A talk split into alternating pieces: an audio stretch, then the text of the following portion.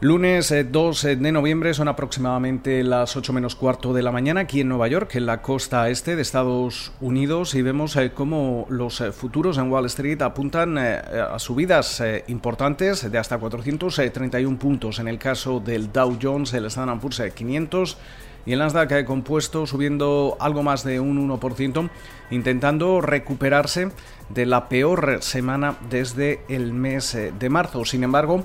a lo largo de los eh, próximos eh, días, especialmente a partir de la noche de mañana martes, eh, esa volatilidad y esa incertidumbre entre los inversores podría crecer debido a esa cita con las urnas de los estadounidenses que tendrán que elegir quién va a ser el próximo inquilino de la Casa Blanca, si reelegirán al republicano Donald Trump o sin embargo cambiarán las tornas y apostarán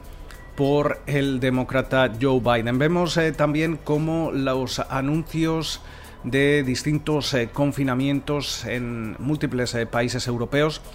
se dejan notar en el West Texas Intermediate, que cae cerca de un 2%, se transa en el entorno de los 35 dólares el barril en estos momentos y esa rentabilidad del bono americano a 10 años alcanza el 0,85%. Como comentábamos, todas las miras esta semana van a estar puestas en esa cita electoral en un momento en el que vemos eh, cómo la ventaja con la que contaba el eh, candidato demócrata Joe Biden eh, frente a Trump parece que se estrecha algo según la media nacional que realiza el portal Real Clear Politics en estos momentos, eh, Biden contaría con una ventaja de 6,9 puntos. Eh, por su parte, en lo que se refiere a los estados eh, clave, esa ventaja es algo menor, de 2,9 puntos, pero obviamente varía por, por cada uno de, de esos estados bisagra o veleta que podrían dictar quién va a ser realmente el ganador de esas elecciones, eh, recordemos eh, que hay que prestar atención al colegio electoral. El ganador necesita 270 votos dentro del colegio electoral y Pensilvania es uno de los estados a los que todo el mundo va a estar prestando atención en estos momentos. Eh, en, ese, en ese estado Biden contaría con una ventaja de 4,3 puntos.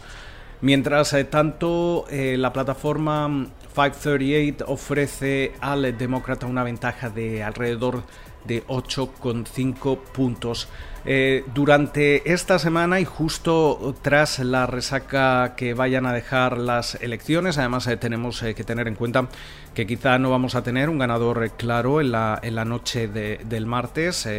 dado que algunos estados, precisamente Pensilvania, podrían retrasar el recuento de, de votos por lo menos hasta finales eh, de semana y todo ello eh, descontando que no vayamos a, ver algún tipo de eh, batalla contenciosa legal si estos resultados son excesivamente ajustados. Mientras tanto, también hay que tener en cuenta que más de 90 millones de estadounidenses han votado ya por, por correo, con lo cual va, va a ser una, una jornada y una semana interesante a partir del martes. Eh, también, como comentábamos, esta semana tenemos reunión de política monetaria de la Reserva Federal. Eh, no se espera que vayamos a ver, obviamente, cambios en lo que se refiere a política monetaria, pero sí podríamos ver algún tipo de reducción en la compra de activos que está llevando el Banco Central estadounidense. Eh, escucharemos precisamente eh, de su presidente Jerome Powell justo después de esa jornada electoral. De momento vamos a seguir seguramente viendo bastante volatilidad en los eh, mercados. Eh, durante la jornada de hoy también los inversores van a poner las miras en distintas referencias macro, especialmente el PMI y el ISM manufacturero aquí en Estados Unidos. se van a conocer a partir de alrededor de las 10 eh, menos cuarto, 10 de la mañana, eh, según el, indicador. Eh, también vamos a conocer el gasto en construcción. Y estaremos también atentos a los resultados de compañías como por ejemplo es el caso de PayPal. Con lo cual, muchísimas referencias. Nosotros nos escuchamos